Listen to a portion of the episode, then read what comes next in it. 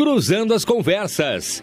Oferecimento Associação dos Oficiais da Brigada Militar e do Corpo de Bombeiros Militar, defendendo quem protege você.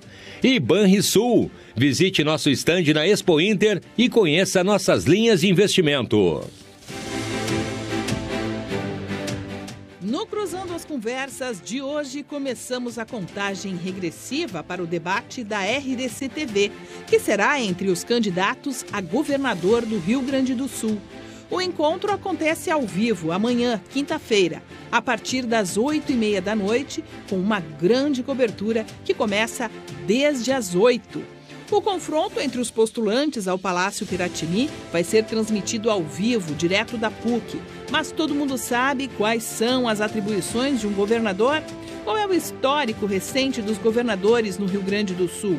Por que os gaúchos nunca reelegeram um chefe do executivo na história?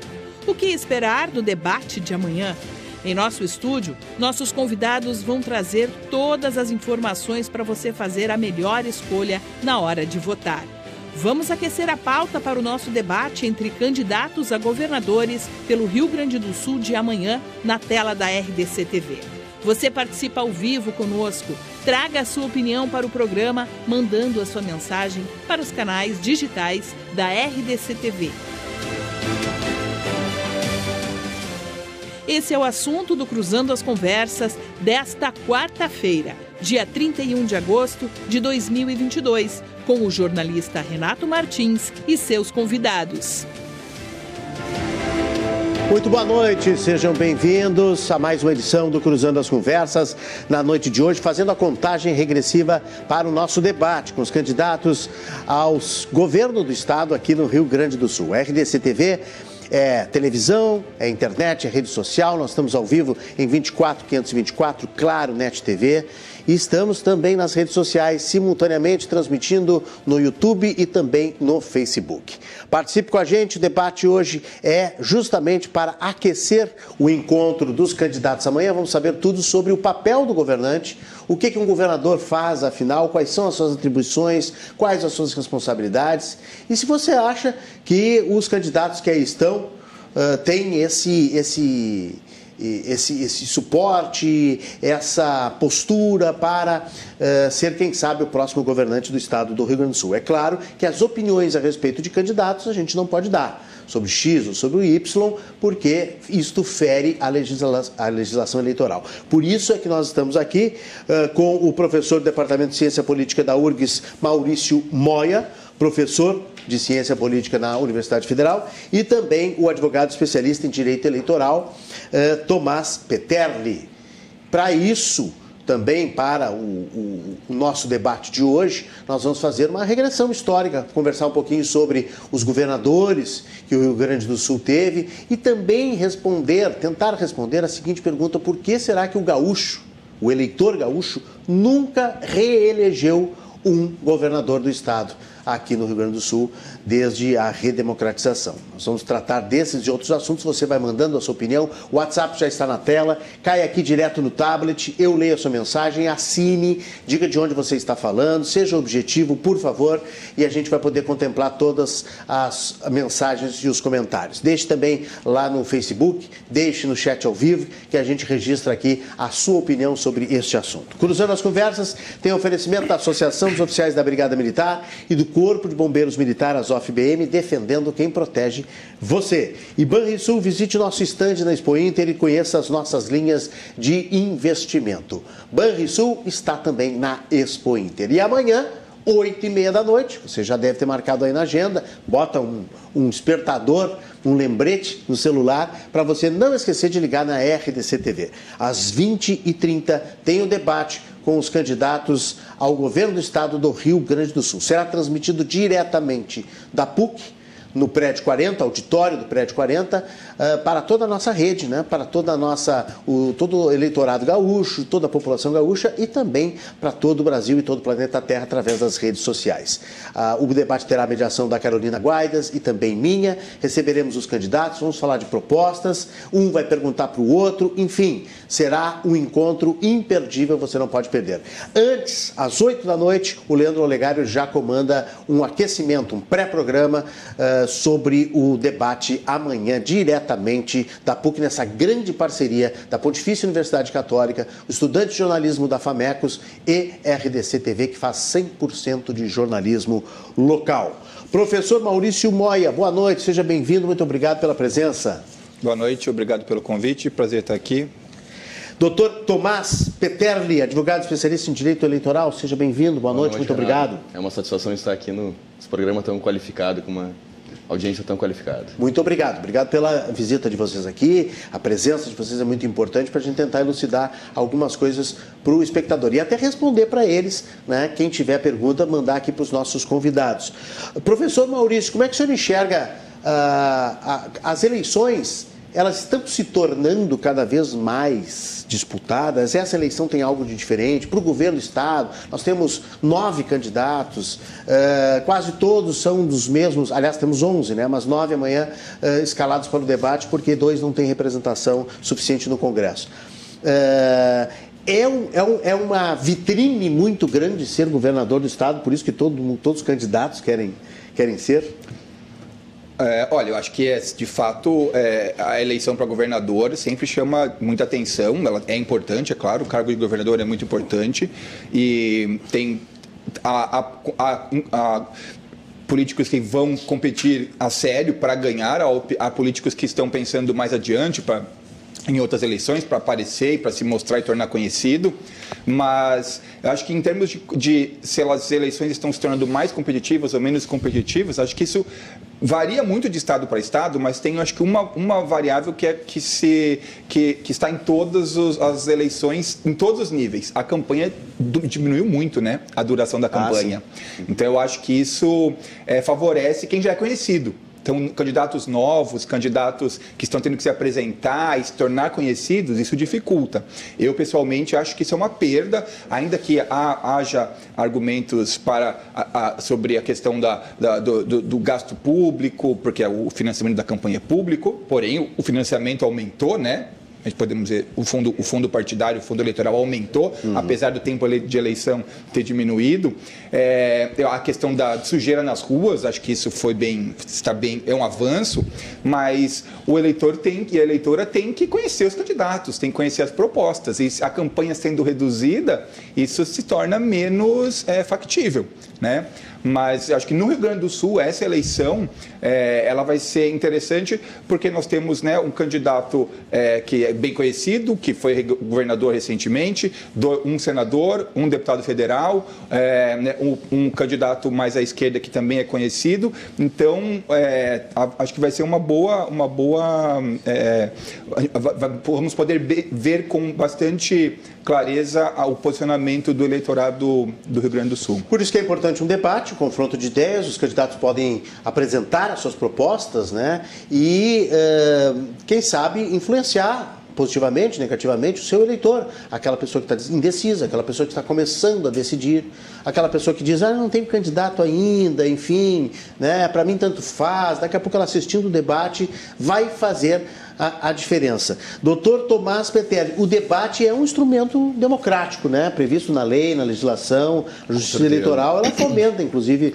desde Com que certeza. sejam isonômicos e equilibrados, obviamente. Né? Com certeza. O que nós temos visto desde as últimas eleições municipais para cá é que os candidatos que aprenderam a fazer uma eleição mais dinâmica com o uso das redes sociais, conseguir alcançar o eleitor através das redes sociais, se demonstrou um diferencial. Então, antes da pandemia, isso não era tão ativo. Então, né, das municipais para agora, eu acredito que o candidato que conseguisse comunicar e fazer o bom uso, conforme a legislação eleitoral determina, vai ter uma vantagem sim para essa comunicação com o eleitorado. Que é muito importante poder apresentar suas propostas, as suas ideias, colocar para o debate. É assim que se faz democracia. Agora, infelizmente, eu tenho que tratar aqui de um assunto uh, que é um pouco decepcionante para nós. Nós recebemos a informação de que o candidato melhor hoje colocado nas pesquisas, que é o ex-governador Eduardo Leite, candidato do PSDB, não deve vir ao debate amanhã. Uh, não deve comparecer neste, neste debate.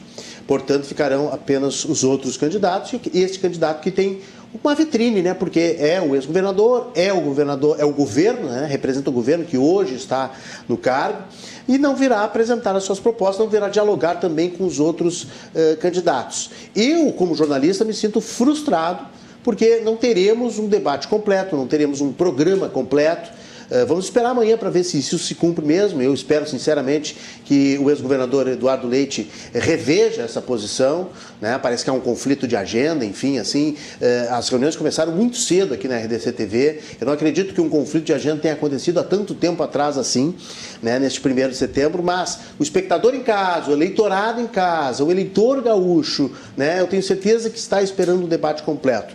E como eu dizia, como jornalista a gente fica frustrado, porque a gente não entrega um produto completo correto e equilibrado, inclusive ferindo o princípio na, da democracia, que é, é, é, estar todos representados. Não sei se o doutor Tomás concorda comigo, que é importante num período eleitoral que todos estejam representados a todo momento, né? Com certeza. Por isso que a gente tem horário de eleitoral, Com certeza. propaganda no rádio, na TV, por isso que a gente tem série de, de entrevistas. Aliás, o, o ex-governador veio na, na entrevista individual aqui, né? usou o espaço dentro do estúdio, eu e a Carolina com, uh, entrevistamos ele, né? Durante meia hora ele veio. Né? Quando ele sequer ainda tinha decidido exatamente o que ia fazer. Enfim, agora está decidido, ele está na, na, corrida, mas está uh, com essa, esse rumor aí de que ele não vem amanhã. O senhor ia falar, por favor, eu lhe cortei. Que isso, Renato, perfeito. É, eu aguardo, eu gostaria muito de ver o Eduardo Leite nesse debate de amanhã. Vou participar assistindo como, como cidadão, como cidadão, gostaria muito de ver esse debate de todos os candidatos e que só vai ter a contribuir para todos. Espero que essa, esse conflito de agenda, ou o motivo que seja, seja solucionado e gostaria, ficaria muito satisfeito de vê-lo amanhã no debate. Porque é um, é um instrumento democrático, né? Ter, ter, todo mundo representado, né? Com certeza. É mais, com certeza. Mais, não há nenhum desequilíbrio, né? A, a, diz respeito à, à isonomia. Eu acho que o senhor, doutor Tomás, e todo mundo em casa está esperando né, que Eduardo Leite realmente participe. Aliás, quero convocar você em casa para mandar a sua mensagem e me diga se eu estou errado. Ah, deixa, o Eduardo Leite pode ficar em casa, eh, faz o debate sem ele. Claro, está previsto na lei. Se o candidato não vem, faz o debate sem ele, ok? Isso está tá previsto também na legislação. Com certeza, né? com certeza. As regras foram todas homologadas lá no Tribunal Regional Eleitoral. Exatamente, que, que elas vêm do TSE e estão todas homologadas, mas, sinceramente, eu gostaria muito de ver todos os candidatos o eleitorado precisa ouvir. O debate ele acrescenta na democracia. É só com o diálogo que a gente consegue fazer um processo democrático, uma eleição perfeita. Professor Maurício, quem é que perde, quem é que ganha se Eduardo Leite não vier ao debate? É uma boa questão. Eu acho que eu entendo a estratégia da campanha do Eduardo Leite, seja é, é, um conflito de agenda ou algo mais realmente mais estratégico não comparecer a um debate. É, mas... Acha que pode não ser um conflito de agenda, pode ser uma é, estratégia? Olha, eu, eu, acho que, eu acho que pode ser, porque não é, bem, não é nada incomum, pelo contrário, é bem comum que o candidato melhor colocado não participe de todos os debates. Já aconteceu em todas as eleições anteriores no Brasil desde 1990. Então, porque, é claro, ele vai quem está na frente é o alvo principal. É, tem uma grande chance de ter o alvo principal. Mas eu acho que, apesar da, né, de entender uma possível estratégia da campanha, é claro que para o eleitor, para a eleitora, para o espectador, é, é, muito melhor ter o comparecimento de todos, principalmente de quem está à frente da pesquisa, para poder responder, a, a, a, responder questionamentos. Se ele, uma vez que ele é o, o, o, o, o antigo governador, né, não é imediatamente, mas ele ficou um bom tempo no cargo, então ele teria é, possibilidade de responder a respeito da, da, da, das questões do governo, das potencialidades, das preocupações, das prioridades do governo estadual. Então, acho que seria muito importante é, para a informação, para a comunicação, para o conhecimento do eleitor que ele comparecesse, não há dúvida alguma. Como o senhor disse, existe às vezes estratégia, alguns candidatos não vão. É claro. Nós tínhamos um rumor aí no debate nacional, que teve no domingo passado, que Lula e Bolsonaro não iriam. Lula acabou confirmando quase em cima da hora.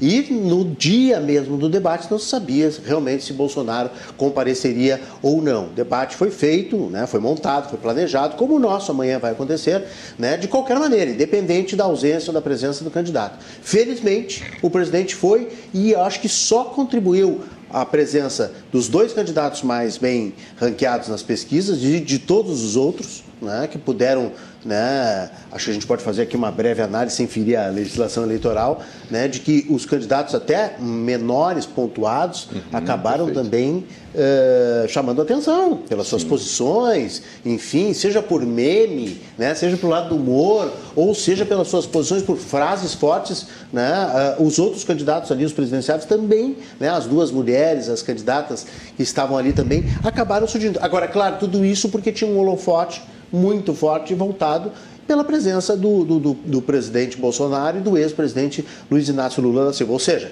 lidar com isso a gente sabe, como disse o professor Maurício, a gente sabe que pode existir é, esse risco e essa estratégia. Mas o produto final é muito mais rico se todos estão presentes. Sem dúvida Perfeito. alguma. Sem dúvida alguma. Acho que essa é a função do debate, é uma, uma é, como eu disse, uma campanha que já, é, já está ficando curta. É, o eleitor vai ter poucas oportunidades de conhecer Exato. as propostas do, do, dos candidatos, de inquirir, de falar de defeitos e qualidades desses, de, desses candidatos. Então, é, acho que é fundamental que todos compareçam, principalmente quem está na frente, que possa né, ainda que seja o alvo principal, que ele possa participar e responder e mostrar ah, possíveis projetos, ainda mais no Estado que nunca reelegeu. Né? Quem sabe isso vai mudar? Não sei, talvez pois sim, é. talvez não. Olha, um bom ponto aí que o senhor levanta né, que é uma dúvida nossa aqui, que a gente estava falando antes do programa começar, e você em casa certamente está se fazendo essa pergunta, e eu vou refazer a pergunta para ver se você nos ajuda com uma resposta. Opine aí pelo 99339894. Por que, que o gaúcho nunca reelegeu até hoje um governador? E será que agora será a hora? Será que Eduardo Leite será reconduzido ao cargo? Deixa eu perguntar antes para o doutor Tomás Petelli, pela legislação eleitoral, ele será reeleito ou porque ele se desincompatibilizou do cargo não seria considerado uma reeleição? Como é que o senhor vê isso? Pois então. Eu acredito é uma pergunta que difícil, né? Perder é, é, uma, é, uma, é uma pergunta difícil, mas independente, o que, que eu gostaria de agregar aqui para o eleitor, que independente de quesitos técnicos, Renato, uh, eu vou voltar para o debate. Eu gostaria de vê-lo no debate. Uhum. Eu gostaria de vê-lo porque nós temos um histórico de nunca ter reeleito um governador. Ele participando do debate, ele pode elucidar, tudo bem que ele vai ser um alvo principal. Né? A gente sabe que existe uma grande probabilidade disso, mas ele, já como ele colocou o nome e está fazendo a candidatura dele, ele também pode elucidar os pontos e tentar mudar essa história como ele é candidato, é, claro, é a pretensão, é uma oportunidade, é uma oportunidade ele, né? dele. E conforme o professor nos, nos trouxe, nós temos pouco tempo de campanha. Então o eleitor também ele está sedento por um debate. Ele, ele quer ouvir todos os candidatos. Uhum. Renato, se me permite, eu não. não. eu não sou conhecedor profundo da, dessa dessa, quer dizer, da legislação eleitoral sim, mas isso é um caso de jurisprudência de, e eu não tenho não. e eu não tenho certeza, não sei, não sei se isso já aconteceu, mas eu apostaria que será interpretado como uma reeleição. Por quê? Porque senão isso abre um precedente o quê? Que o, o, governador pode renunciar alguns meses uhum. antes da eleição. E se reeleger sempre. E se reeleger sempre. O resto da vida. Exatamente. É, e, e, o que eu sei, doutor Tomás, o que colegas seus já, já deram de entrevista, é que há duas diplomações. Né? Se, se Eduardo Leite ganhar, será uma segunda diplomação consecutiva. Exatamente. Não pode haver né, a, terceira, a terceira diplomação. Não, com certeza, Renato. É isso. É. Na reeleição, ela conta como uma diplomação.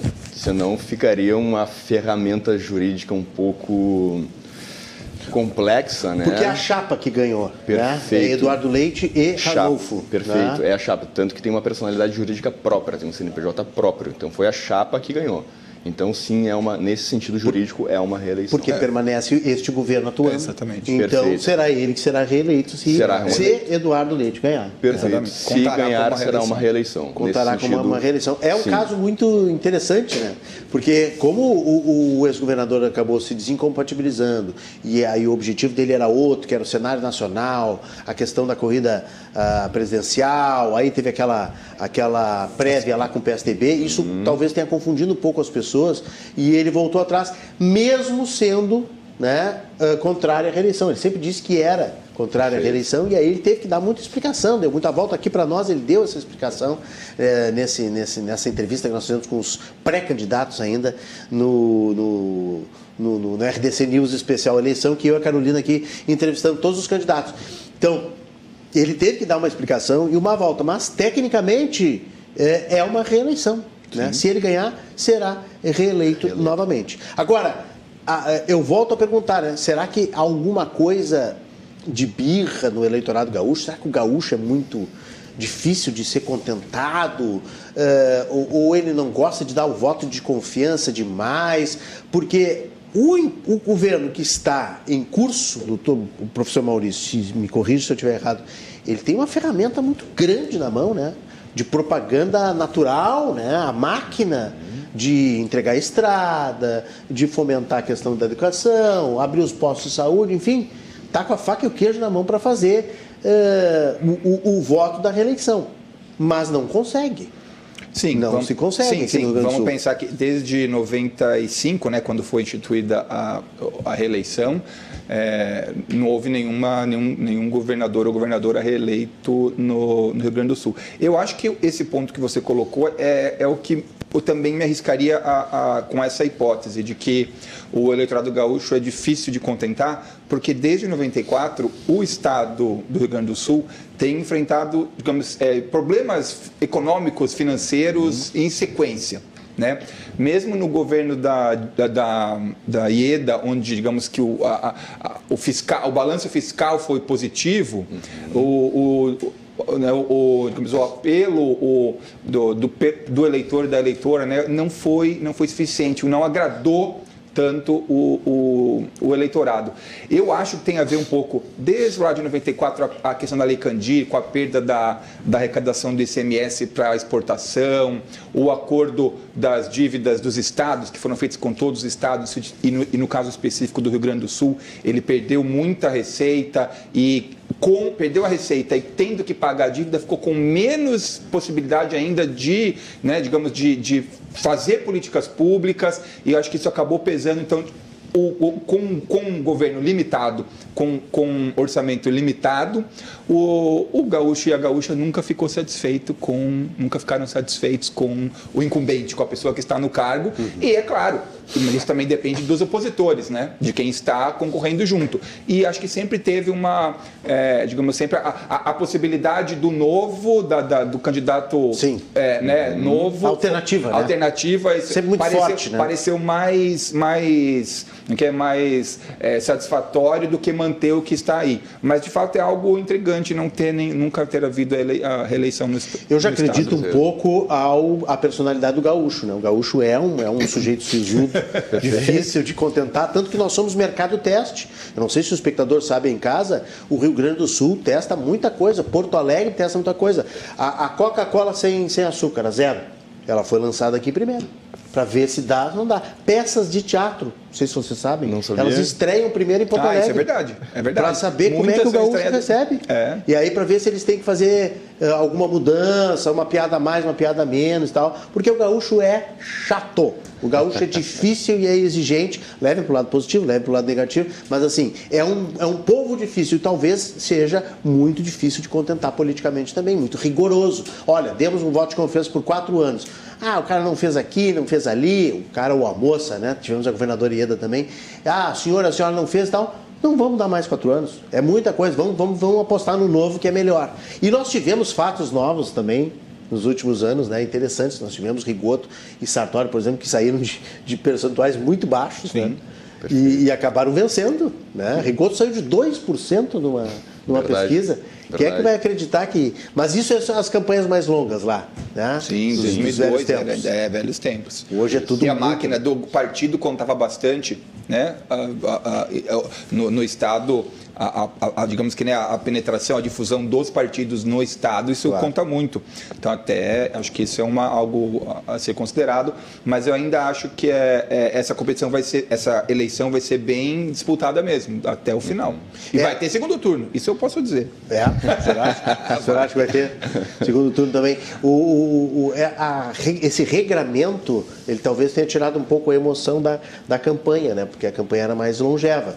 Eu, eu não sei o que o doutor Tomás as pensas sobre a legislação eleitoral ela endureceu e deixou a, a, a, campanha mais justa, mais equilibrada, por ser justamente menor, por gastar menos, enfim, por dar o mesmo poder a todos os candidatos? Eu acredito que a legislação eleitoral agora ela está muito mais justa e principalmente ela está cobrindo uma lacuna que é, eu vejo uma pauta muito importante na, na sociedade, que é proibir fake news. Combater, realizar esse combate à fake news.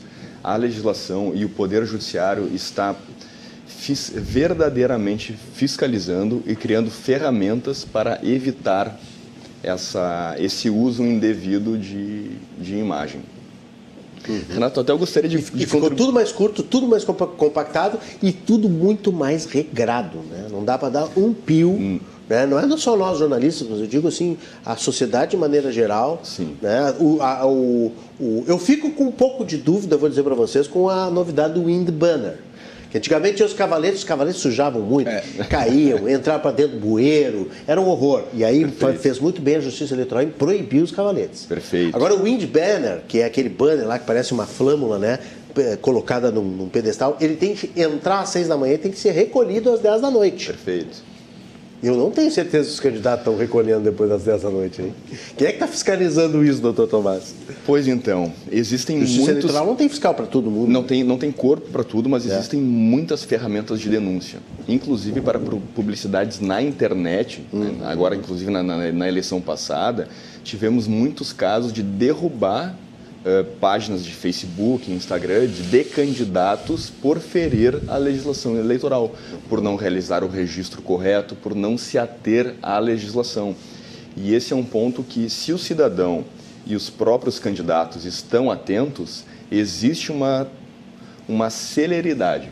O processo eleitoral ele é rápido. Então, eu peço à sociedade que fique atenta e denuncie e, e procure os seus direitos para que exista uma paridade entre os candidatos. Uhum, muito Eu, bem. É isso. O, o, o Wind Banner, às vezes, também ele, ele, ele, ele dá uma bloqueada no visual uhum. e pela legislação eleitoral também não pode. Não pode, eh, não pode atrapalhar o trânsito, não Perfeito. pode tapar nenhuma placa sinalização no trânsito, né? Perfeito. Nós tivemos o TRE aqui presente e, e, e, nós fizemos um programa especial. E às vezes eu ando pelas ruas aí, eu vejo assim, quantidade de wind banner num, num, num trevo, né? Numa rotatória. Eu acho impressionante, eu acho que aquilo atrapalha.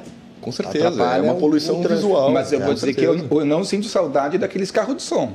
Ah, não, graças a Deus, carro de som, carro de som, graças a Deus, tá, tá, tá proibido. Só pode o, caminhão com o som junto da carreata no momento é, em que a carreata. Exatamente. No momento que a carreata está acontecendo, e até agora eu acho que poucas carreatas estão acontecendo. Isso é, é, é muito rigoroso. Isso realmente é muito rigoroso. No, não sei se vocês já viram, já observaram um pouco do rádio e da televisão. Eu estou uh, achando pouco criativa assim, a apresentação dos candidatos. E alguns também muito, muito pouco tempo. E pouco tempo não dá para falar absolutamente absolutamente nada, né?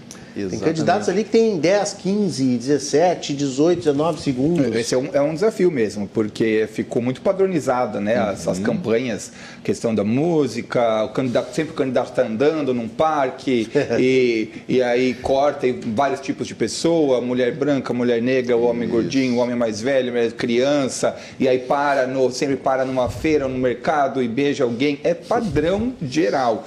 Então eu acho que isso também, também não contribui para ajudar o eleitor a tomar decisão, porque as, as candidaturas são quase todas. É, desculpe, as peças eleitorais são quase todas é, nesse. seguem o mesmo roteiro.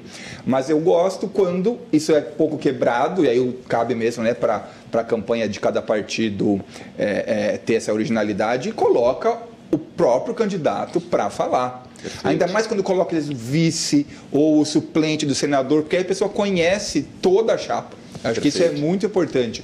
É, agora, aquela, aquela, aquela, aquela formato do um narrador falar do número do deputado, parece que a gente voltou para 1982, quando os candidatos apareceram, né? não diz nada, Fulano de tal, número tal.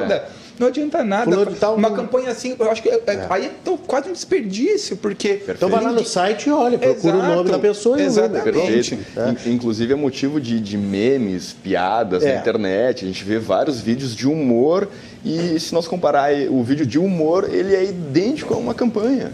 Então eu acredito que é esse desafio do candidato utilizando as redes sociais para poder chegar no eleitor, comunicar com o eleitor, de uma forma mais criativa e, e efetiva é o desafio. Isso aumenta a importância do debate.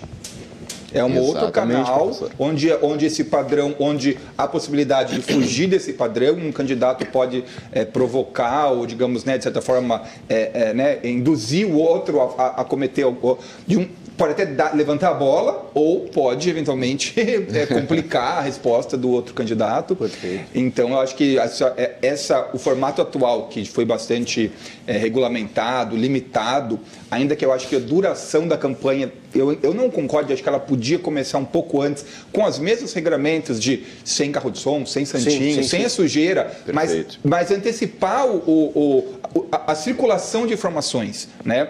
permitir mais debates, é, ou permitir mais, ter mais espaço para as sabatinas, porque aí, é claro, também os, os, os candidatos têm que têm agendas, têm que visitar os eleitorados, então não dá para É. participar de todos os debates, de É, todas as tá. sabatinas. Mas aí- Mas fica muito, acho que 40 dias parece muito, mas não, Não é. é. A gente Eu concordo com o muito... senhor. Porque com mais tempo, por exemplo, a gente sabe que os candidatos não gostam de participar agora tanto de de tanto debate, porque tem lá. O jornal tal quer fazer um debate, a associação, tem muitas associações e entidades que querem fazer debates também, que promovem debates, né? A Federação faz, a Perfeito. Henriques faz, então são Perfeito. concorrentes, entre aspas, né, das emissoras de televisão. Então, com mais tempo de campanha, poderia se fazer mais pulso. Então, por É, exemplo, a RDC aqui se une à Federação. Perfeito. Faz um único debate. Aí a Federação não precisa fazer o dela e a RDC não precisa fazer o dela. Façam, façam o mesmo. Né? Perfeito. A, a emissora X, a emissora Y pode fazer junto com o sindicato médico e não sei o quê. Enfim, daria para espaçar um pouco mais e construir mais pools, mais redes de, de debates. Isso, isso é uma, uma possibilidade. A outra possibilidade que eu vejo, quando o professor Maurício fala que, que, que poderia alongar, é a própria propaganda de rádio e televisão. Hoje a gente liga o rádio, gente além daqueles horários que existem, né, que é sete da manhã, meio-dia e tal, Perfeito. os breaks, os chamados intervalos comerciais dos- das emissoras de rádio, estão tomados de recados Perfeito, Renato. e de, e de, e de candidatos. Né? Os breaks ficam maiores, né? a gente chama de break aqui, né? o Sim. intervalo comercial fica maior, né? Para comportar os... e fica recheado. Aí tem um comercial de pneu e um candidato vendendo seu peixe, dizendo o nome. Aí vem uma farmácia e aí volta o governador tal, candidato ao governo, não sei o quê.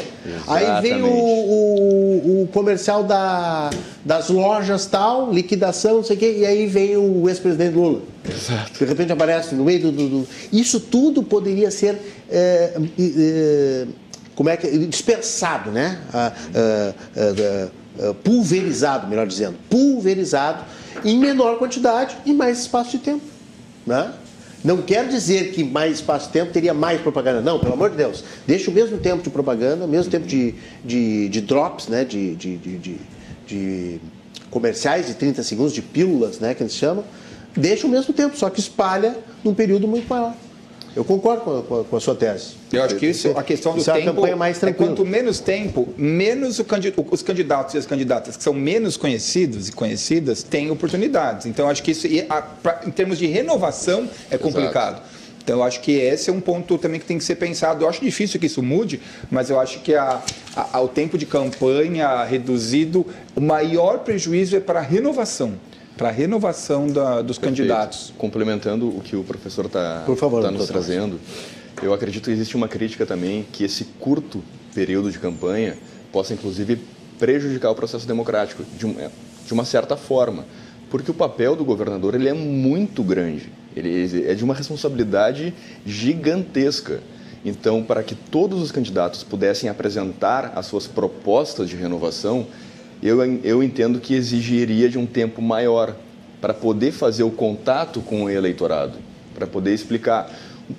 O governador ele é o, ele é o órgão máximo do executivo estadual. Ele, ele, ele necessita, ele tem muita responsabilidade. O- tá- está na mão dele mu- boas partes da, boa parte da, da decisão do Estado, do, do rumo do Estado. Segurança pública, saúde, educação, infraestrutura. Existem muitas questões que estão na mão dele. Então, um pouco mais de tempo talvez daria mais espaço para os candidatos que estão se lançando e também para poder haver mais um debate sobre o plano de governo. Que é uma coisa que hoje, infelizmente, está fora uh, dos, dos, horários eleitorais, que eles, as pessoas apelam mais para a emoção, esperam, uh, apelam para o resgate de passado, né? Uma proposta mesmo, está tá se falando muito pouco, né?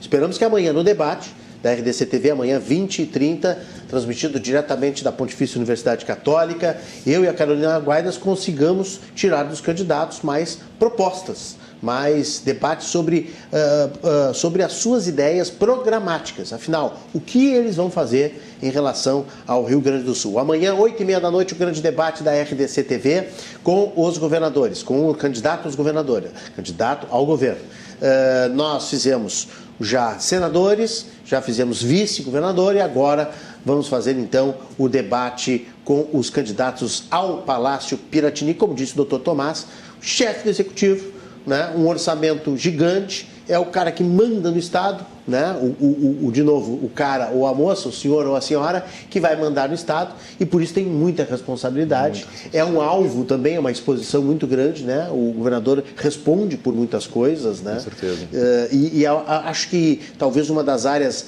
mais sensíveis, a gente sempre fala em segurança, saúde, educação. Acho que a segurança pública está muito uh, em alta. Perfeito. Acho que a, que a saúde talvez o governo do estado tenha ficado um pouco esvaziado desde a municipalização da, da saúde, porque quem gere a municipalização, os postos, são os municípios. São os municípios. E as verbas são federais. Então o Estado praticamente repassa apenas, né? Praticamente repassa. E esse ponto da municipalização, principalmente da atenção básica, que foi desde, desde que o governo federal lançou o programa Previne Brasil, que veio a pandemia, suspendeu uma série de avaliações né, dos municípios, que agora tem, além tem captação ponderada, que é per capita, tem o ISF, que é um índice, e depois tem ações estratégicas. Mas existe sim no governo do estado uma ação para de orientação dos municípios uhum. para que eles se adequem à legislação federal. Porque no momento que essa legislação passar a valer, os prefeitos, se não estiverem atendendo, podem ter perda de recurso. Então, inclusive nisso, o governo tem um papel, o governador tem um papel essencial já estão chegando opiniões dos nossos espectadores. Eu vou ler em seguidinha. Tem gente aqui é, desabafando, dizendo por que que está cansado de política, por que está cansado das propostas dos candidatos ou das não propostas dos candidatos. Você opina aí sobre os candidatos ao governo do Estado. 99339894, também o Facebook, também o YouTube. Deixe o seu comentário lá. Eu vou ler em seguida. Eu quero fazer primeiro aqui, antes, uma, uma, uma regressão histórica. A gente teve, é, se for contar os vários nomes que governantes teve, que até presidente de província a gente teve, né? A gente estaria aí começando hoje na, depois da redemocratização, ainda no período militar, teve o, o Walter Perac Barcelos, vamos mostrar aí, João Pedro, o Walter Perac Barcelos, que teria sido o 25º governador do estado do Rio Grande do Sul. O Perac tinha sido, eh, era da Aliança Renovadora Nacional e tinha sido ministro do Trabalho eh, um pouquinho antes de se eleger governador. Se vocês quiserem fazer comentários, por favor, fiquem à vontade. Da Serra Gaúcha veio Euclides Triques, Euclides Triques, que também era da Arena, né, da Aliança Renovadora Nacional e tinha sido deputado federal pelo Rio Grande do Sul. Detalhe curioso, não sei exatamente porquê, porque aí já faz muito tempo, né? Uh, não tinham vices. Nem Perac Barcelos, nem Euclides Triques tinham vices, os cargos estavam vagos. Aí sim o Val Guazelli foi indicado ainda diretamente, bionicamente, como a gente chama, sem eleição, em 1974. Eu estou esquecendo de dar as datas, né? O Perac foi em 66, o Triquês foi em 70, aí vem Silva Guazelli em 74, com Amaral de Souza de vice. E aí também da Arena, todo mundo da Arena. E aí já era próprio do governo uh, ditatorial né, fazer do seu vice o candidato seguinte. Então Amaral de Souza assumiu em 78, também pela Arena. O seu vice foi Otávio Germano. Aí veio a chamada Sexta República, e Jair Soares foi o primeiro. Aí o Jair Soares, já colorido, aí chegou as cores, né? Uh, a partir de 1982, já eleito pelo PDS. Aí não tinha mais arena, o MDB continuou, né? E aí virou PMDB, inclusive, teve uma reforma uh, partidária, e o PDS elegeu com o vice Cláudio Strasburger. Detalhe que o Jair Soares tinha sido ministro da Previdência Social, por isso tinha uma, uma um holofote, né, uma visibilidade muito grande. Pedro Simon, Depois venceu. Aí uma coisa de curiosidade, eu não sei, os nossos convidados aqui são muito jovens, mas Jair Soares ganhou uma eleição contra Pedro Simon, contra Alceu Colares e contra Olívio Dutra. E os três perdedores foram governadores do estado. Depois, na sequência. Não consecutivamente, porque teve Antônio Brito. Para ver como a campanha gera visibilidade. É. É interessante, né? Pedro Simão, então, foi o primeiro, portanto, derrotado, vamos dizer assim, por Jair Soares, que já em seguida acabou derrotando Jair Soares em 86 pelo PMDB. O vice aí foi Simval Guazelli. Simval Guazelli, aí volta a foto do Simval, porque ele chegou a, a ocupar o governo depois que o Simão foi ao Senado, né? licenciou-se para ir para o Senado. Aí Alceu Colares ganhou em 1990 mais um daqueles perdedores, vamos dizer assim, entre aspas, de, de, de Jair Soares, e pelo PDT, vice João Gilberto Lucas Coelho. Depois Antônio Brito assumiu em 94, e o seu vice era o, o Vicente Bogo, o Brito também pelo PMDB, Brito também com uma grande visibilidade, que tinha sido ministro da Previdência Social, tinha sido porta-voz de Tancredo Neves, anunciou inclusive né, a morte de Tancredo Neves para o país, uma comoção. Aí veio o Olívio Dutra em 1998, mais um daquela lista lá que perdeu para Jair Soares. Pelo PT, foi o primeiro governo uh, do, do, Partido dos Trabalhadores, primeiro governo de esquerda, né, mais definida, né, professor Maurício? É, podemos dizer que o, é, o, o PDT não é exatamente como é que podemos dizer que é de centro-esquerda, na época, né? Era, antes, era o partido sim, do sim. Brizola. O próprio MDB também, mas, é, em função então, da arena, era a oposição. Exatamente. Naquela esquerda. época era mais, era mais fácil distinguir essas, essas, as ideologias partidárias. Mas o, é importante lembrar só que é só a partir de 94, quer dizer, 94, assim, a partir do governo Brito, Sim. que tem reeleição, que tem segundo turno e reeleição. O Instituto né? da Reeleição. Em 94 já tem segundo turno, mas não tem, ainda não podia reeleição só após o governo Brito já pode reeleição. Então, todos os candidatos, os governadores anteriores foram eleitos só em um turno. Perfeito. Então, eles não tinham necessariamente a maioria do eleitorado. Portanto, as nossas críticas anteriores, principalmente as minhas sobre o gaúcho, exigente, rigoroso, que não gosta de reeleger, elas valem a partir de Antônio Brito. Partir de Antônio Brito, depois Olívio Dutra, agora voltam as fotos então, Germano Rigoto em 2002. Aí esses não foram reeleitos exatamente, poderiam ser reeleitos e não foram reeleitos. Rigoto pelo PMDB, o seu vice era Antônio Hoffel. Rigoto era deputado federal pelo Rio Grande do Sul também. Olívio Dutra, eu não falei, era Miguel Rosseto vice e foi prefeito de Porto Alegre. E Ieda Cruzes, portanto, a primeira mulher a ocupar o Palácio do Piratini, o Palácio Piratini, né? A Ieda Cruzes em 2006, tem a foto da, da governadora Ieda, tá aí. Ela que era comentarista de economia, né? Na, na, na televisão. Uh, o seu vice era Paulo Feijó. E o primeiro governo né, no estado do Rio Grande do Sul, Tucano Primeira vez que o PSDB chega ao governo uh, estadual com uma certa novidade, né? Como se fosse uma, uma, certa novidade, né, professor Maurício? É, o PSDB não tinha, digamos, uma, uma, uma, uma tradição. uma tradição aqui, né? O, isso eu acho que o estado do, do, Rio Grande do Sul difere bastante dos outros, né? A gente pode dizer que, no, por exemplo, né, no, na década de 80, década de 90, o antigo PFL tinha bastante espaço na, no cenário nacional, mas no Rio Grande do Sul quase não existia, hum, né? Claro. Aqui no Rio Grande do Sul tinha o PDT, era mais forte, até mesmo o PTB tinha uma presença, e em outros estados não tinha. Uh, né? Então, acho que foi, foi, uma, uma, foi uma mudança, foi uma característica do Rio Grande do Sul. Então, a ascensão do PSDB em 2006 foi uma mudança Vale, vale notar mesmo. O, o, senhor, antes do programa, fez um raciocínio interessante que eu gostaria que o senhor repetisse aqui para o nosso espectador. São Paulo, por exemplo, nunca reelegeu também prefeito. Prefeito, sim. É. Né? Eu acho que teve só. Acho que foi o Kassab que ele, ele, foi, ele era o vice do Serra e depois foi, sim, foi eleito. Mas nunca, ninguém foi eleito prefeito duas vezes. É. Foi, é. Formalmente é uma reeleição porque ele era vice, mas ele não. Sim, continua a chapa. Né? Exatamente, né? como a gente tinha falado antes.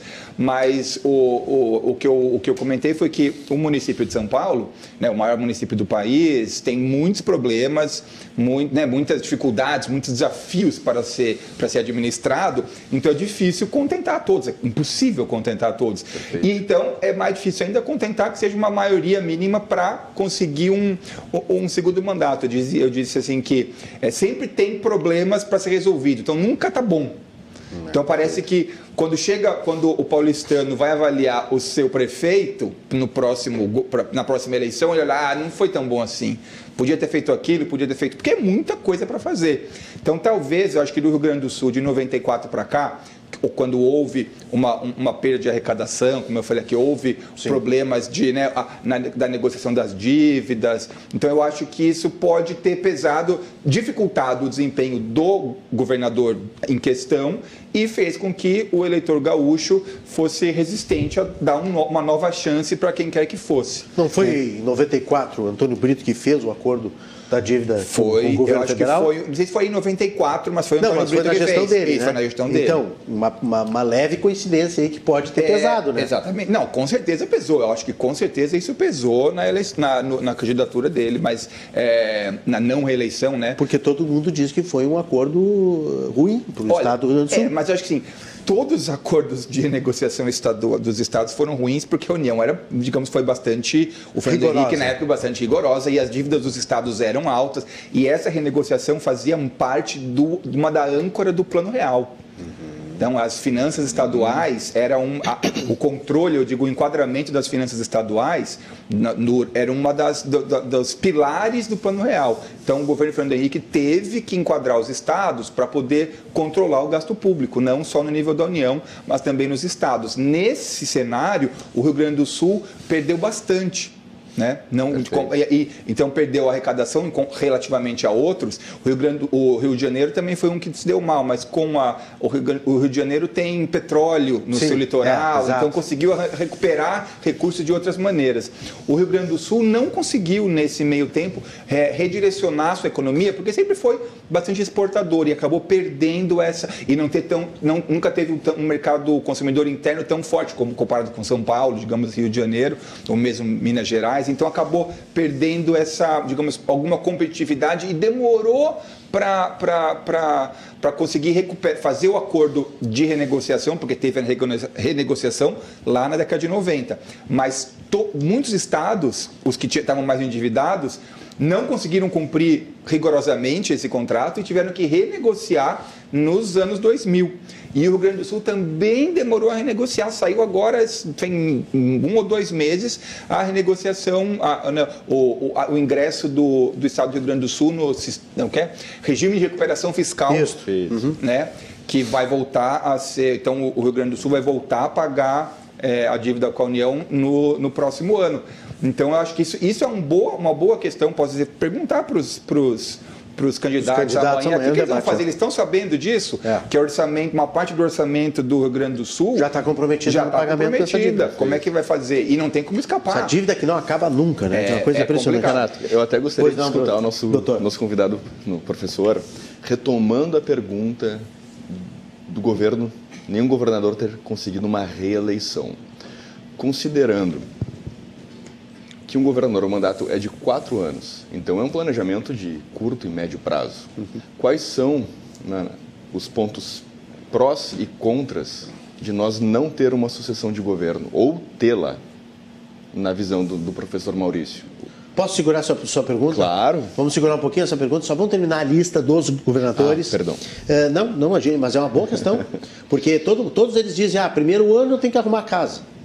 Exato. Aí segundo ano é ano de eleição municipal.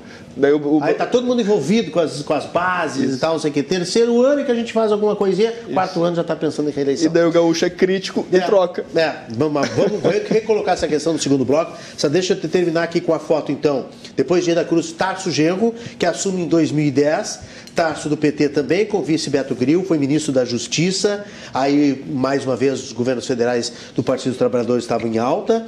Não sei se o professor Maurício quer comentar alguma coisa. Não, acho que isso ajudou mesmo, a, a, a, ajudou o, o, Tarso frente à Ieda, porque era um momento de final do governo Lula, o, o governo do PT estava de fato em alta, então isso ajudou na, na, na, comparativamente à eleição do Tarso, com certeza. Depois, ele, ele tinha sido ministro da Educação, perfeito, tinha perfeito. aprovado o Fundeb, então acho que ele estava bastante na, com bastante visibilidade. Exato. Professor, ah, o, o, o professor, eu falei professor, mas não sei se o José Ivo Sartori era professor, mas José Ivo Sartori é que assumiu a partir de 2014 como uma novidade, estava com 2, 3% também, começou bem, bem debaixo da. E surgiu como se fosse uma terceira via, né? e pelo PMDB foi mais um governador do PMDB. O PMDB teve muitos governadores do PMDB, teve Rigoto, teve, teve é, Brito, né? teve Sartori, estou esquecendo um aqui, teve o Pedro Simão. Teve quatro governadores de, de, de, de, estado, o PMDB. E depois o Eduardo Leite, então depois do Ivo Sartori, José Ivo Sartori, o Eduardo Leite, é, só lembrar que o, que o Sartori foi vi, com vice é, José Paulo Cairoli, Sartori tinha sido prefeito de Caxias do Sul, o Eduardo Leite, que está aí na tela, foi prefeito de Pelotas. O seu vice é o atual governador, Ranolfo Vieira Júnior, que a gente vai mostrar aí a foto, que hoje está com, em exercício sem o seu vice-governador, obviamente.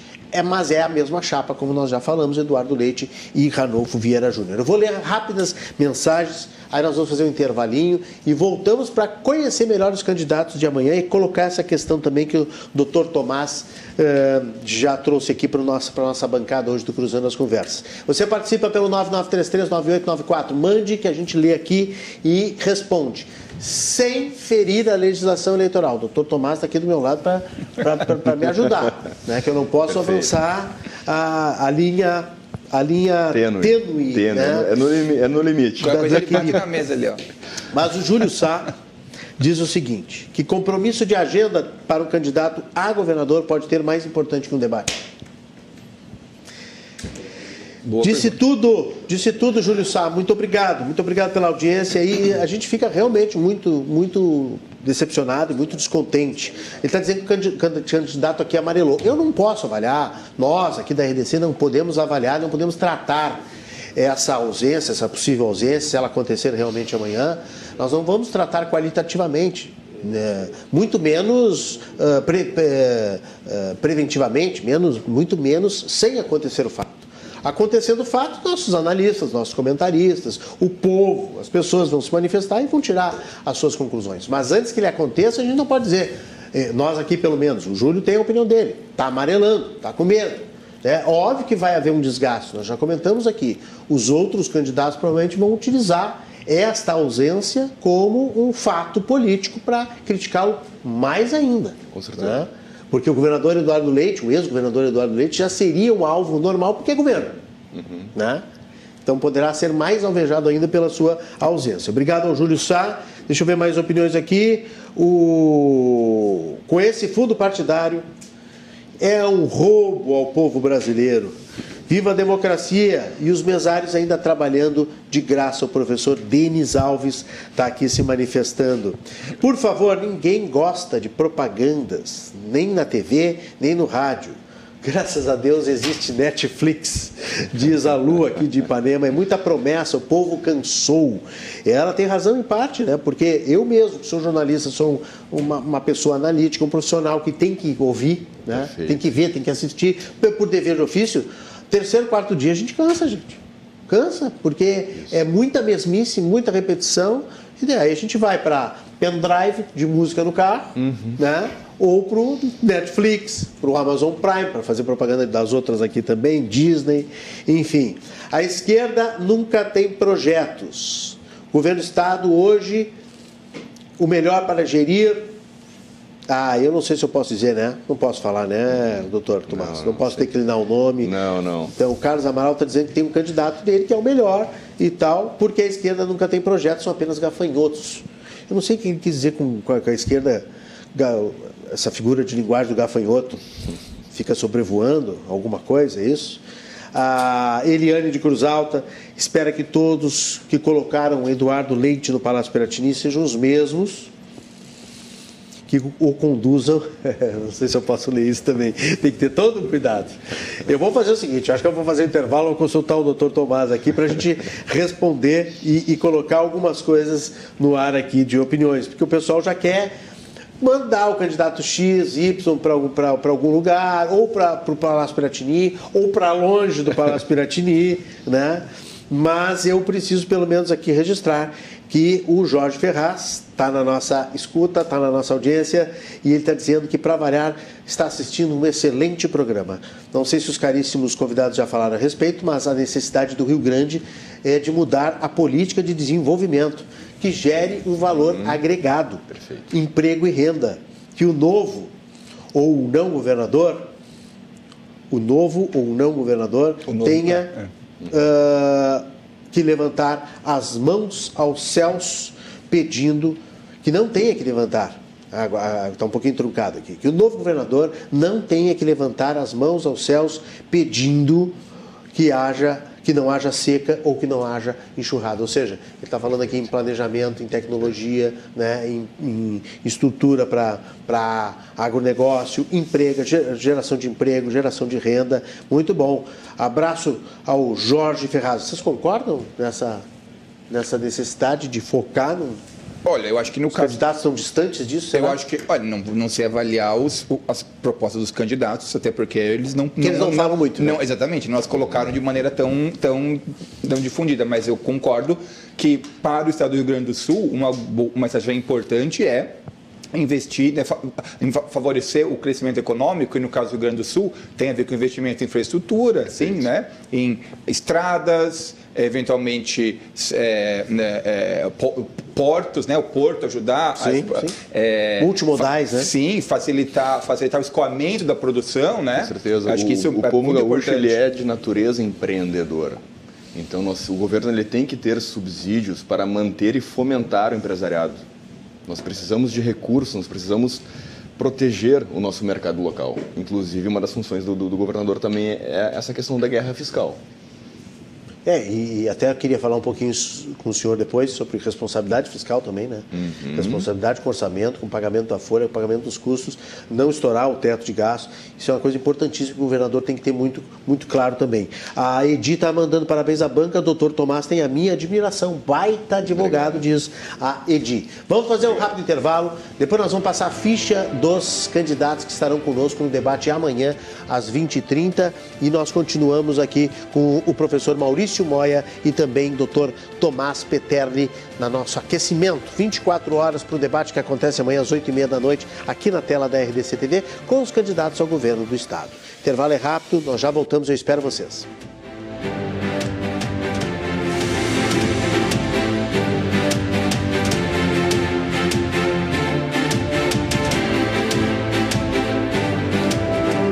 Voltamos com Cruzando as Conversas na noite de hoje, fazendo o aquecimento, a contagem regressiva para o debate de amanhã aqui na tela da RDC TV.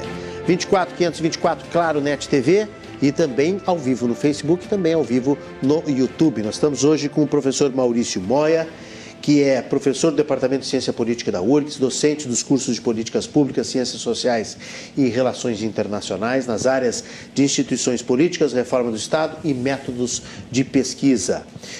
Tomás Peterli é bacharel em Direito pela Uniriter, experiência de nove anos na advocacia, especialista em Direito Público, Tributário e Eleitoral. Aliás, o elogio ao doutor Tomás aqui não é da Edi, é do Edi. Do Edi. Sobre os nomes que terminam em I, né, é, são um pouco complicados. A gente nunca sabe qual é o gênero, mas é o Edi de Novo Hamburgo, tá? Tá mandando um abraço a admiração ao Dr. Tomás e ele manda uma pergunta aqui que eu vou ler em seguidinha. Lembrando que o nosso Cruzando as Conversas tem oferecimento da Associação dos Oficiais da Brigada Militar, do Corpo de Bombeiros Militar, a ZOF-BM, defendendo quem protege você. E Banrisul, visite nosso estande na Expo Inter e conheça nossas linhas de investimento. Banrisul está na Expo Inter 2022. Amanhã, 8 e meia da noite. Não esqueça, a programação começa às 8 horas já com um programa de aquecimento, mas às 8h30 nós estaremos questionando os candidatos ao governo do Estado. Eu e a Carolina Guaida estaremos mediando um grande debate com plateia lá na Pontifícia Universidade Católica. Você vai ver pela RDC TV, pelos, pelas nossas redes sociais, pelo YouTube, pelo Facebook, você vai poder acompanhar todos os detalhes. E nós queremos falar de programa, queremos falar de bandeiras, de propostas, de conteúdos para governar o Estado. Nós vamos fazer o máximo possível para que os candidatos falem sobre isso no nosso debate. É, em seguidinha, a gente quer conhecer um pouquinho melhor esses candidatos. Deixa eu registrar, tá aí, ó, só para lembrar na tela aqui da RDC TV o debate de amanhã. O Edi diz o seguinte: como ficaria para o nosso Estado uma ótica com direita aqui e esquerda lá? E vi, ou vice-versa, já pararam para pensar? E isso já foi debatido algumas vezes, né? É interessante que nós tivemos, eu acho que nós tivemos, professor Maurício, se eu não estou enganado, nós tivemos uma tríade de governo federal com Lula, governo estadual com Olívio ou com Tarso e uma prefeitura. Uma prefeitura do PT. Provavelmente com o Ponte e é, tal, né? ou, ou João Velho e tal. É. E nós tivemos aí uma, uma. Isso facilita para recursos, para administração de investimentos? Eu diria que facilita, mas eu acho que ser de, de partidos ou de ideologias diferentes não é um empecilho. Porque uh, o, o, presidente ou a presidente também tem que. O seu eleitor também está no Rio Grande do Sul, certo? Então, uhum. dificultar o, o, o, trabalho do governador porque ele é contrário, no fim vai jogar contra ele na próxima eleição também. Uhum.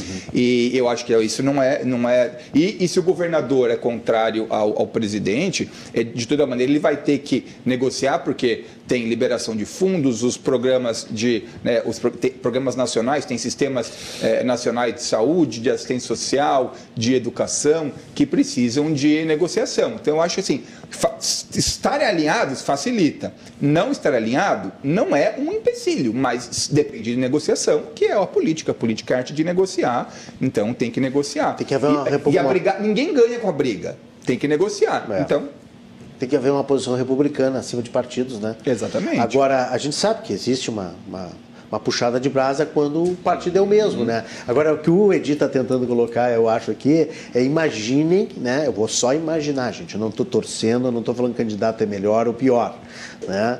Eu só, imagina um quadro lá, uh, o ex-presidente Lula ganha a presidência da República e Onyx Lorenzoni ganha o governo do Estado.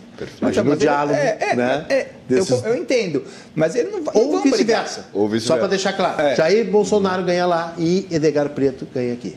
É, eu acho que isso eu falei, não é dificulta, dificulta, mas não vai, não, já, não vai gerar uma crise, porque como eu disse, o governador precisa negociar com o presidente, e o presidente tem eleitorado no Rio Grande do Sul. Então não claro. tem como criar. E o governador faço... tem a sua bancada também no Exato, Congresso. Né? Exatamente. Né? Então acho tem, que não é. Tem ministros é, para isso é, também, né? Mas facilita. Eu é, diria que facilita. Mas estar, é um estar alinhado facilita. Inclusive, eu acredito que esse critério de analisar os candidatos, o poder político, a habilidade política de cada candidato, ela conta. O eleitor ele precisa analisar. Porque um governador ele não consegue, não consegue em partes mas ele fica muito mais difícil de governar se tu não está alinhado com o legislativo, com a Assembleia. Uhum. De que maneira que o governador vai poder aprovar as reformas necessárias para dar subsídios ao empresário, ao agro, a, ao que quer que seja, se não existe essa capacidade de diálogo.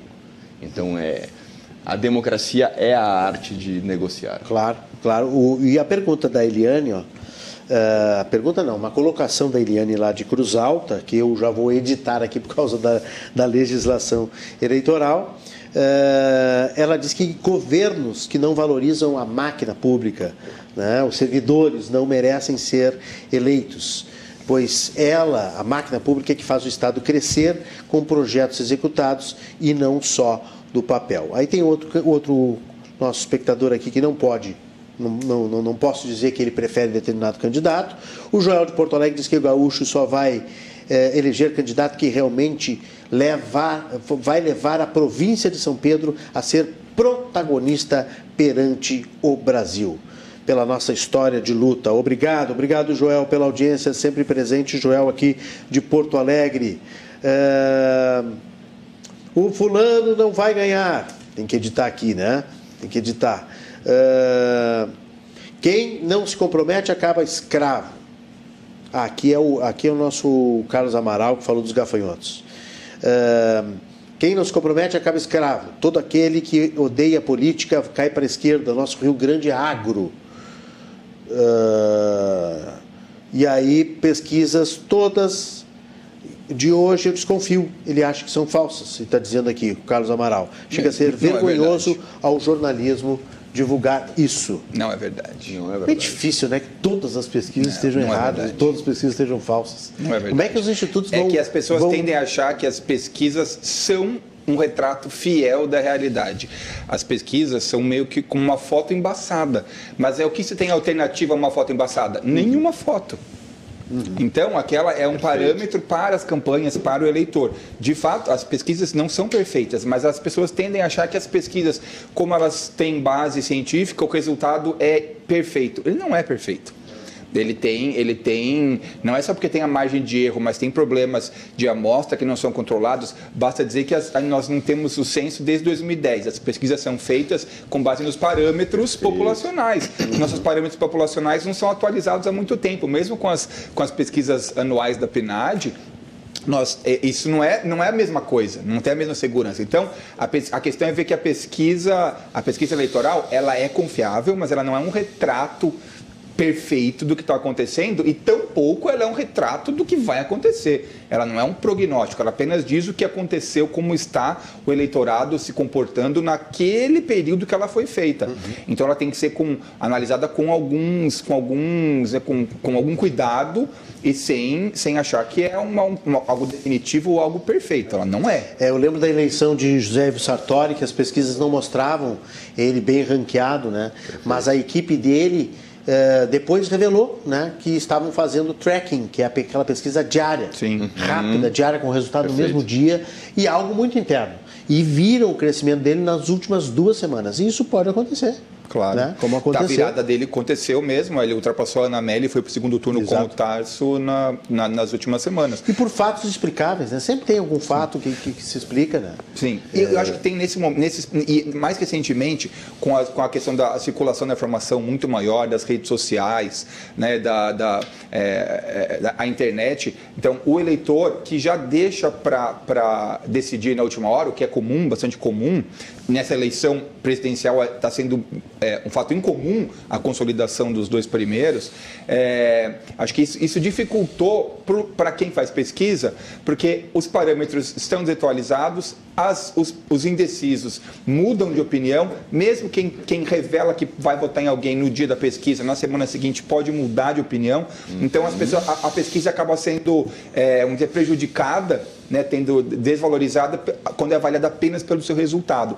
Mas eu posso dizer com tranquilidade que há, pesquisas que são, digamos, me, menos confiáveis, mas as pesquisas que a gente vê nos meios de comunicação, que são divulgadas com, com mais, com mais, é, é com mais, é, por maior quantidade de, de, de, meios, elas são confiáveis. Hum. Elas não são perfeitas, mas elas são confiáveis. E, e vão lembrar que tem legislação eleitoral, né? pode manipular, Exatamente pode manipular. isso, Que o instituto, o instituto precisa registrar a pesquisa, é, precisa, ter, exatamente precisa ter bases, né? Renato, a pesquisa eleitoral é, eu acredito que seja um dos objetos jurídicos de maior demanda nas eleições.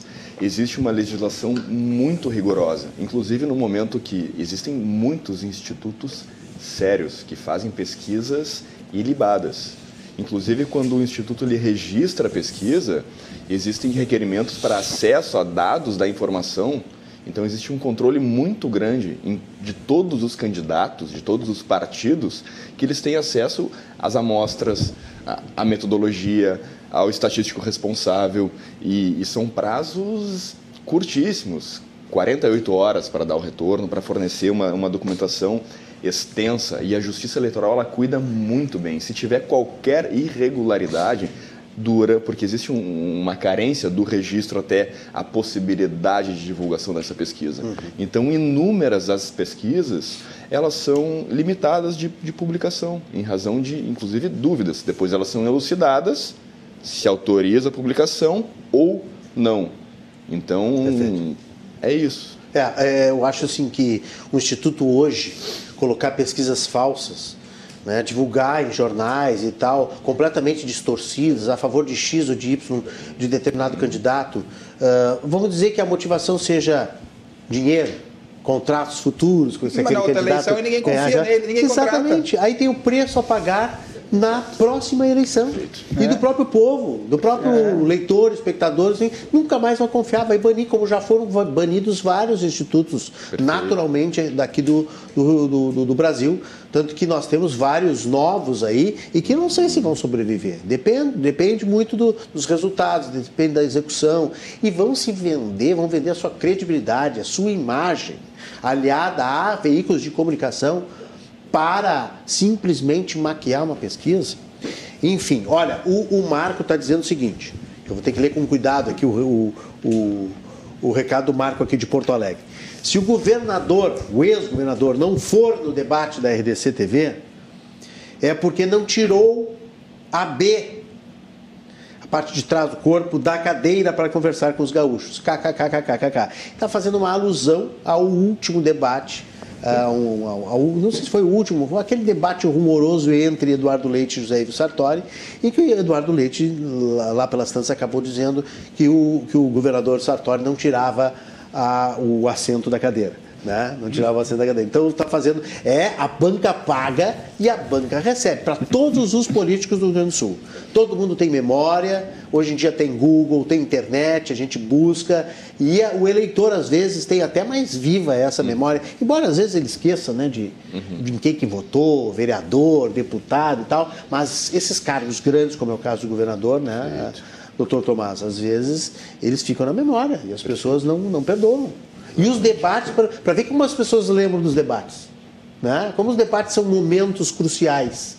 Né? Não lembro direito das, das, das propagandas. Né? Lembro de um jingle ali, um jingle aqui. Não lembro de entrevistas, talvez, mas lembro de debates. Sim, tem né? debates, debates memoráveis. Vocês não lembram daqueles debates maravilhosos com Maluf, com Maluf, Brizola? Marta, Maluf, a Marta e o Covas era. E o teve, Um Covas. debate, teve um debate acho que 2000, não, acho que é 2002, eu acho, não me lembro, mas foi, foi realmente a Marta chamou o Maluf de mitômano. Isso, Na cara, é, é, é. Na cara dele. Eu não Mas sei se bom. foi E aí que o Maluf criou o Dona Marta. Ah, Foi sim, a tirada sim, sim, dele no debate. Eu não sei se não foi num debate que o Brizola. Acho que não, o Brizola acho que falou numa entrevista do Sapo Barbudo, né? Queria Ah, ter sim, que engolir sim. o Sapo Mas o Barbudo. Brizola e tal. também era bom de O debate. Brizola era muito bom, o Maluf também enlouquecia nos debates, gritava, berrava. Claro, não tinha legislação tão ferrenha, não tinha controle de tempo, né? Mas tinha coisas muito interessantes aí no YouTube, tá à disposição. Mas o debate marca, gente. Mesmo com regras, o debate marca muito e ele traz, e ele revela a personalidade, ele revela a competência de determinados candidatos. Eles, O- eles, uma eles pessoa que comporta sob pressão, né? É Exatamente. importante, o governador vai estar quatro anos sob pressão. Exatamente. Perfeito. Tem gente que fica nervoso, Tem que tem saber gente se que gagueja, comportar. Tem, é, tem, tem gente que- que- que perde as estoura, que estoura, exatamente. Tem gente que desmaia, já aconteceu. né? Mas Teve- muitas teve vezes, desmaios. muitas É, vezes. Já teve desmaio. Eu acho que o debate tem esse, tem esse papel, sim, com conhecer a personalidade do. não só as propostas, mas também a personalidade do- dos candidatos. É, é importante. Eu vou fazer importante. mais um apelo aqui à equipe do candidato Eduardo Leite e ao próprio candidato Eduardo Leite, que eu já, já inclusive, já elogiei no ar né, quando era governador. Falei aqui, né, ele veio em janeiro aqui, nós temos um programa lá no canal de YouTube inteiro com o governador. Veio aqui muito gentilmente, nos concedeu duas horas de entrevistas. Eu elogiei pelos seus predicados, pelas suas qualidades, determinadas qualidades. Não vou repetir agora porque senão seria propaganda eleitoral. Mas, como governador, elogiei alguns pontos que ele tem como característica que me agradam. né? E ah, reforçamos isso em vários momentos com reportagens, com entrevistas e depois como em entrevistas ah, individuais, né? O, o- o candidato Eduardo Leite voltou a estar aqui conosco nos estúdios da RDC TV. Entrevista individual com os pré-candidatos. Ele nem pré-candidato sabia se era, se ia ser, se não ia ser, ainda estava com o projeto aquele pessoal, a presidência, enfim. Agora está definido, agora é hora de vir, candidato Eduardo Leite. Eu peço que você venha em nome do Rio Grande, peço que você venha em nome do espectador gaúcho que está esperando a sua voz, a sua proposta, as suas ideias também, assim como está esperando de todos os outros. É preciso que o debate seja completo, é preciso que o programa seja completo, é preciso que a nossa missão aqui como jornalistas seja completa. Vou me decepcionar e tenho certeza que uma boa parte do Rio Grande do Sul vai se decepcionar bastante se o senhor não vier ao debate da RDC TV nesta quinta-feira. Tenho certeza que deve estar pensando sim a equipe do, do, do Eduardo Leite. Foto embaçada, professor. Então, engana. A pesquisa induz os inocentes, entre, entre aspas. 2018 também aconteceu isso, diz o Carlos Amaral quando o senhor usou a, a comparação aí mas, é, da mas foto é, embaçada, mas, mas então, alternativa... como se ela fosse uma foto que enganasse. É, mas a foto embaçada engana ou você não tem nenhuma foto. essa, é, essa ela, é a questão. Ela pode não, não ter todas foto, as informações. Não tem a foto nítida, só tem a foto embaçada, não tem nenhuma foto. É isso.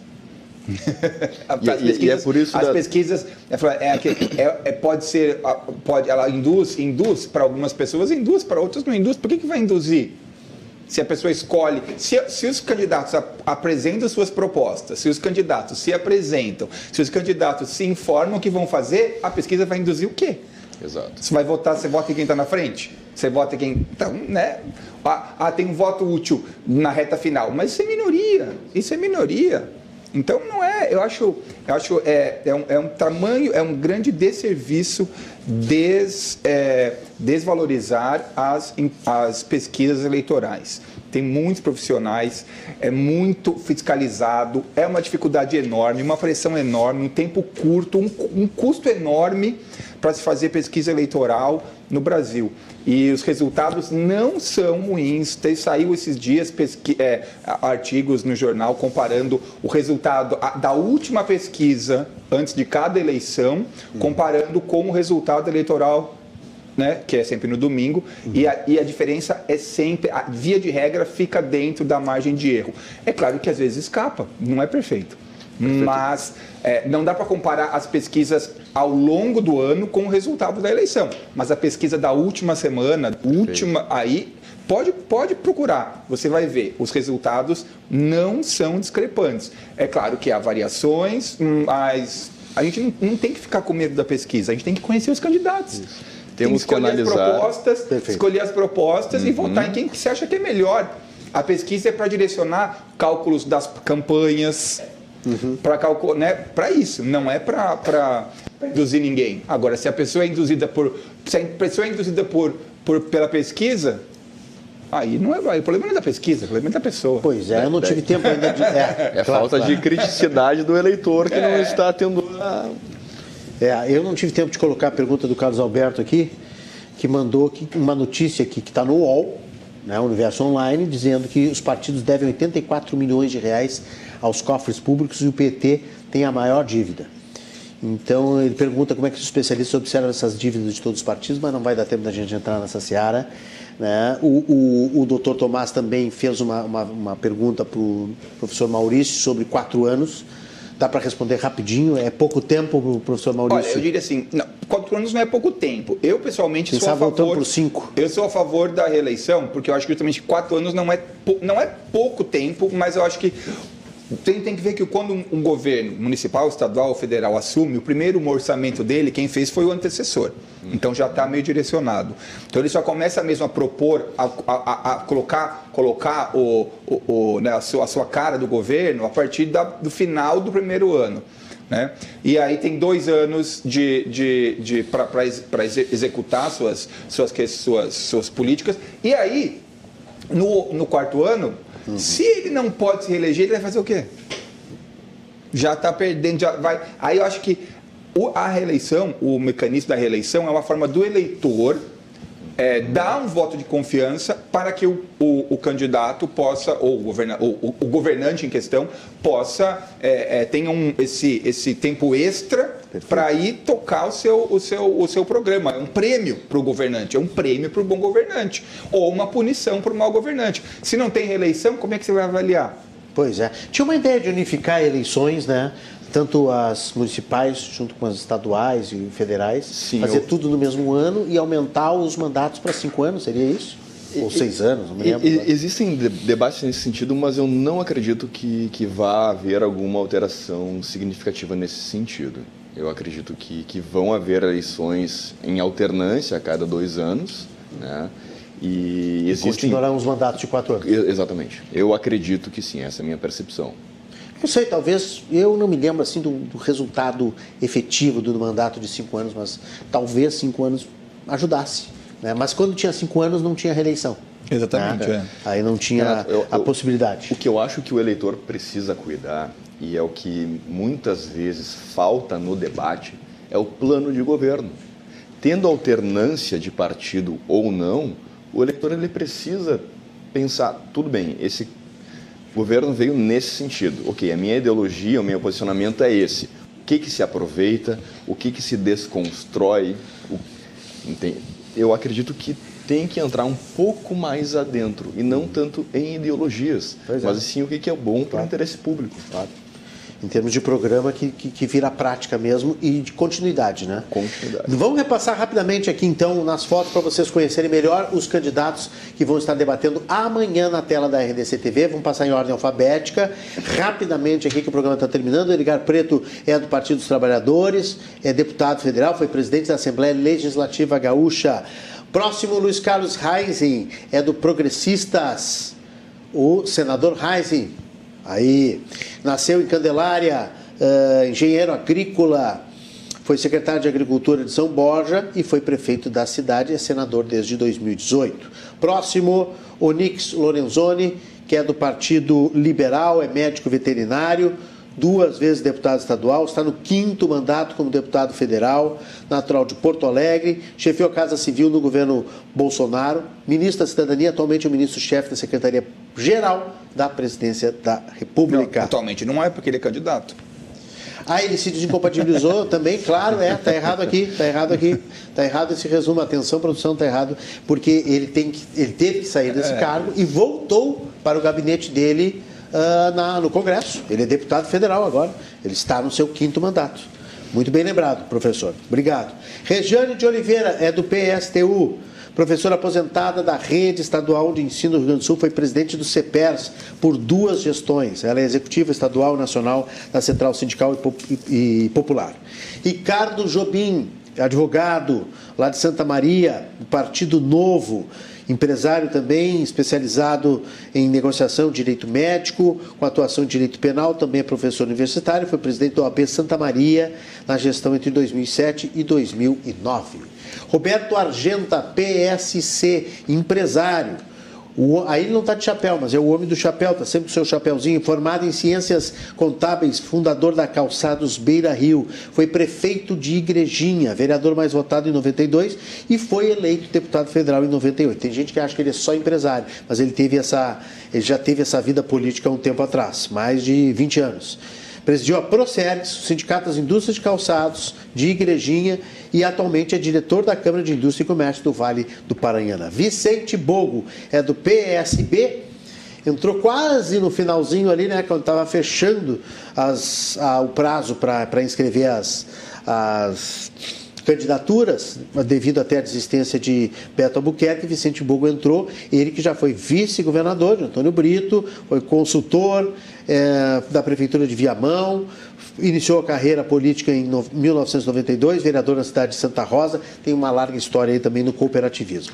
E Vieira da Cunha, do PDT, procurador de Justiça, formado em Direito pela URGS, e, e, concluiu a escola, do, do, a escola Superior do Ministério Público e foi nomeado promotor em 1986, duas vezes vereador de Porto Alegre, três vezes deputado estadual, duas vezes deputado federal, já foi secretário de Estado também, Vieira da Cunha. São esses os debatedores eh, que estarão conosco amanhã. Não estava aqui a ficha do, do Eduardo Leite, porque o João Pedro já tirou, já limou o Eduardo Leite, mas eu, não, só um pouquinho, João Pedro. Vamos, bota a foto aí do Eduardo Leite, só para a gente não deixar de passar. Vamos, vamos sim torcer para que Eduardo Leite, até amanhã, ele tem 24 horas ainda para pensar, pouquinho menos de 24 horas, né? Ele e a equipe dele se reunia, tenho certeza que amanhã vamos ter esse fato novo, vamos ter essa informação e esta confirmação de que Eduardo Leite, que é o ex-governador, então eu dou a ficha aqui ele de cabeça, natural de Pelotas, foi prefeito de Pelotas, foi vereador, acho que muito moço também, né? Muito moço. Começou a carreira muito moço, né? Foi o mais jovem governador do estado do Rio Grande do Sul e hoje está licenciado, né, se desincompatibilizou para tentar uma ideia nacional, mas depois voltou atrás e hoje é candidato à reeleição do Rio Grande do Sul, Eduardo Leite, que é do PSDB. Esse é o nosso debate amanhã, às 20h30. Professor Maurício Moia, muito obrigado pela sua participação conosco. Convido o senhor amanhã no conforto da sua casa, onde o senhor quiser, uh, aproveitar nosso, esse nosso confronto de ideias a partir das 20h30 na tela da RDC TV. Espero, agradeço o convite, espero que todos compareçam amanhã, que, a, que os eleitores e eleitoras possam ter um bom debate com, com, com, com apresentação de propostas, de ideias, de críticas também, mas sempre em tom civilizado. E espero que todos os, os os candidatos compareçam e possam dar um, um, elevar o nível do debate e, principalmente, informar o eleitor que tem que decidir por propostas. Muito bom. Todos os nove, os nove candidatos que venham ah, no nosso debate da RTC TV. Doutor Tomás Peterli, muito obrigado pela participação conosco. E também convido que o senhor amanhã nos prestigie, né? Fique ligado no debate da RDC TV. Com certeza, Renato. Eu que agradeço o convite, foi uma satisfação estar aqui. Eu peço ao leitor também que análise, que realize uma análise crítica das propostas. E se puder analisar a responsabilidade fiscal e investimentos para o nosso Estado, eu acredito que será muito interessante se todos os candidatos puderem explicar da onde vão tirar os recursos para atender às nossas demandas. É verdade, isso é uma pergunta que nós jornalistas fazemos seguidamente, né? E nem sempre as respostas elas são muito concretas e muito objetivas, mas realmente a gente precisa fazer uh, gerar essa renda aí para pagar essas contas do Estado e melhorar a nossa economia para os próximos anos, recuperar né, a nossa roda girando aí pós-pandemia, pós-crise, atual guerra, tem um monte de coisa aí para a gente lutar contra, mas é, não, é, não, vai ser um governo fácil a partir de 2023, né? Não vai ser uma cadeira muito fácil de sentar, né? Vai ser bem complicada. Muito obrigado aos nossos convidados. A gente faz mais de intervalo. Voltamos com a notícia boa do dia, as informações finais do Cruzando as Conversas. Eu espero vocês.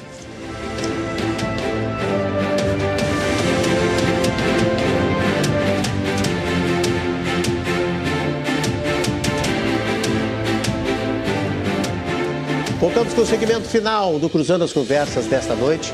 O programa de hoje já está lá no YouTube. No canal da RDC TV, você vai lá, pega o link do programa de hoje e você pode distribuir para os seus amigos, canal de WhatsApp, grupo de WhatsApp, você pode colocar no seu, nas suas redes sociais, enfim.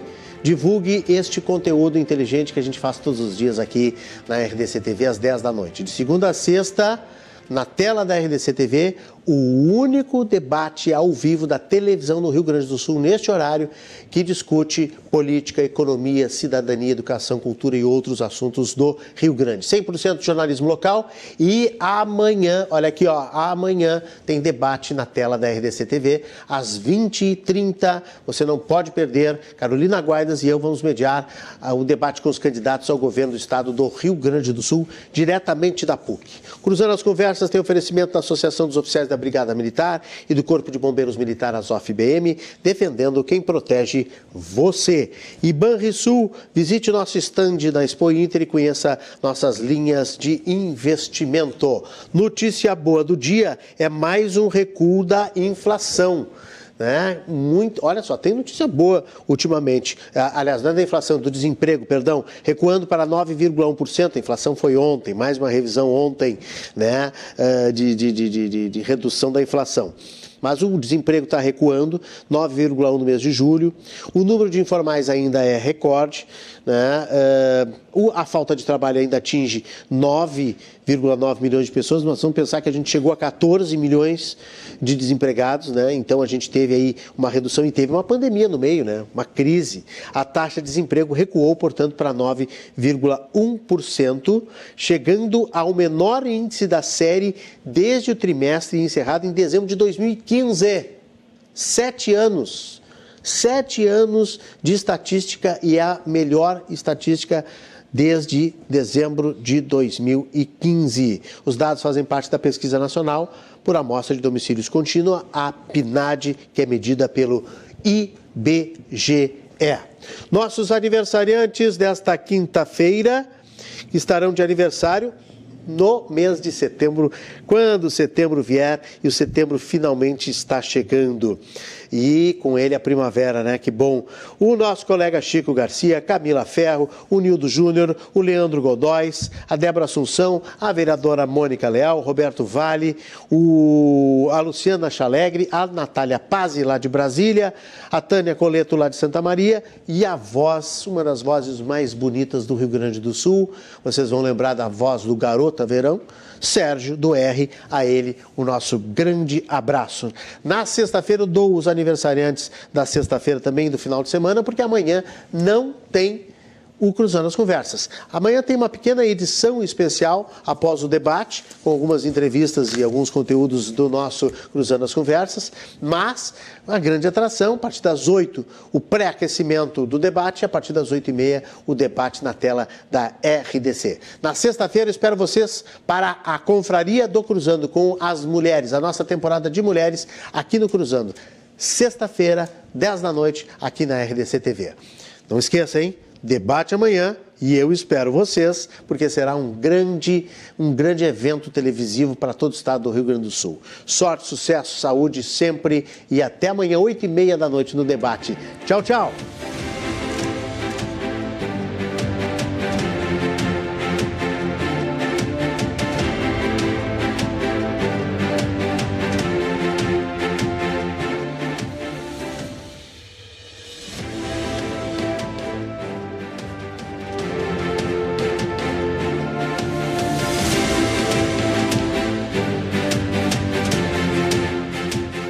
Cruzando as Conversas. Oferecimento Associação dos Oficiais da Brigada Militar e do Corpo de Bombeiros Militar, defendendo quem protege você.